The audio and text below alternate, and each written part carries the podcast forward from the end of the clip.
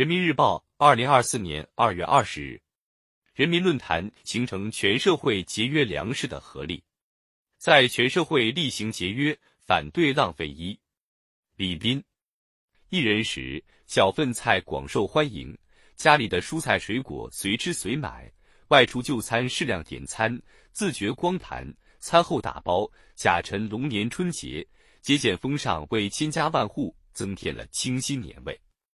以节日为契机，进一步加强节约粮食宣传教育，大力弘扬中华民族勤俭节约的优秀传统，对进一步营造节约光荣、浪费可耻的浓厚氛围具有重要意义。粮食安全是国之大者，与每个人息息相关。浪费之风务必狠刹。习近平总书记一直高度重视节约粮食，围绕浪费粮食问题多次作出重要批示。多次强调要制止餐饮浪费行为。党的十八大以来，从制定中央八项规定及其实施细则，推出党政机关厉行节约反对浪费条例，到出台反食品浪费法，发布粮食节约行动方案，从坚决清理舌尖上的浪费突出问题，纠治享乐主义和奢靡之风。到开展吃尽盘中餐的光盘行动，启动节俭养德全民节约行动，一系列举措有力扭转了粮食浪费态势，推动厉行节约、反对浪费在全社会蔚然成风。制止餐饮浪费、反对粮食浪费，必须坚持不懈抓下去。节粮减损既可有效减轻供给压力，也可减少资源使用，其意义不亚于增产增收。绷紧粮食节约这根弦，耕好节粮减损的无形良田，成为掌握粮食安全主动权的迫切要求。节约粮食，反对浪费，关乎保障粮食安全，也关系弘扬文明风尚，贯彻新发展理念。节俭是精神财富，是生活智慧，也是事业兴旺的密码。足国之道，节用裕民而善臧其余。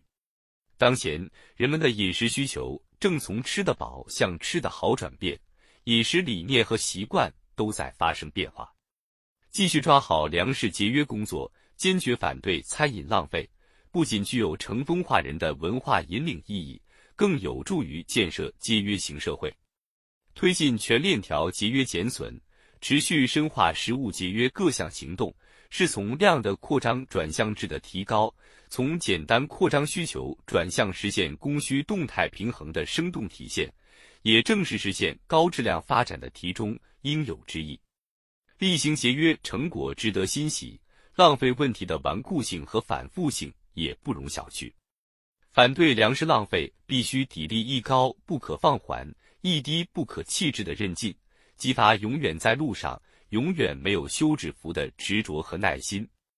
从公众角度看，讲排场、比阔气、大手大脚、奢侈浪费的现象少了，但诸如外卖浪费、聚会浪费等问题依然需要给予高度重视。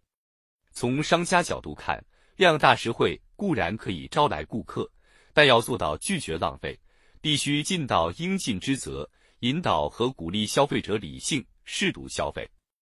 公共食堂、外卖平台、行业协会等都需要继续完善并落实防范粮食浪费的长效机制。浪费粮食在任何时候都是可耻的。厉行节约，反对浪费，是富起来之后必须迈过的一道坎。